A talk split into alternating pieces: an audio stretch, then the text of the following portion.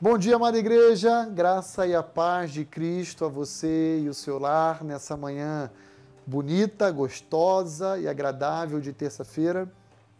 Meu desejo é que a partir desse início de dia possamos orientar as nossas ações de maneira a glorificar a Deus através de cada oportunidade que Deus nos conceder no dia de hoje. Queria meditar com os irmãos nessa série que eu chamei de Somos Igreja, onde nós aqui vamos discutir, pensar juntos a respeito da essencialidade da igreja, o porquê a igreja existe na face da terra, qual a sua relevância, qual a sua expressão e importância na, na, na, na raça humana. O meu desejo hoje é de responder a essa pergunta, a esse questionamento a respeito da importância da igreja é, a partir do texto de 1 de Pedro 4,10. Então quero ler 1 de Pedro 4,10 que diz assim: Servi uns aos outros, cada um conforme o dom que recebeu, como bons despenseiros da multiforme graça de Deus. Por que a igreja é essencial?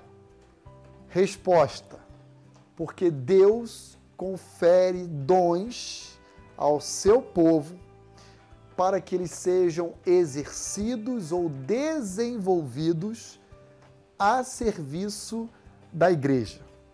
Eu não recebo uma capacitação especial de Deus para ficar restrita apenas a mim, mas eu recebo essa, capac... eu recebo essa capacidade para poder usá-la para o bem do corpo, para a totalidade do corpo.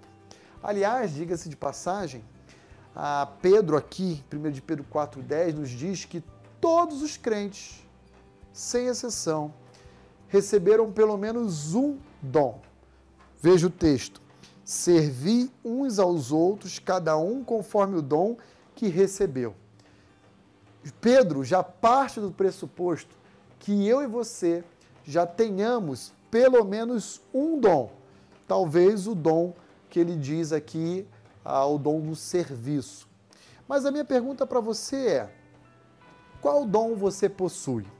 Olhando particularmente para as cartas de Paulo à igreja de Roma, bem como para a igreja de Corinto, nós identificamos uma lista que exemplifica a, a, a, a diversidade de dons que existia dentro dessas duas comunidades.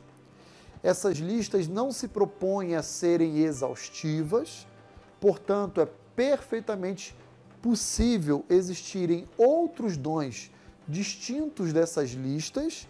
Paulo, Paulo apenas está reconhecendo a presença daqueles dons é, diferenciados em ambas comunidades.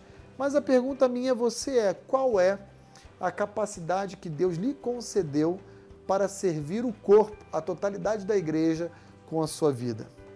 A Bíblia fala, por exemplo, em dom da misericórdia, em dom do serviço, como diz 1 de Pedro 4,10, em dom ah, de presidência ou da administração. Existem uma variedade de dons. Qual dom Deus lhe concedeu? Você já tem consciência de qual é a capacidade que Deus lhe confiou para servir ao todo, para servir o corpo de Deus, de Cristo, a igreja de Cristo Jesus? Se não, eis um bom exercício para você pensar ao longo do dia, à luz da palavra de Deus e regado a muita oração. O importante é que você possa exercer, uma vez identificado o dom que Deus lhe concedeu, toda a capacidade que Deus lhe oferta para o bem da Igreja de Cristo. Porque a igreja é indispensável? Porque Deus nos concedeu dons para que a gente use não para nós mesmos, mas para o crescimento e o aperfeiçoamento dos santos em Cristo Jesus. Use todas as capacidades e oportunidades que Deus lhe concedeu para o louvor da sua glória. Afinal de contas, somos igreja.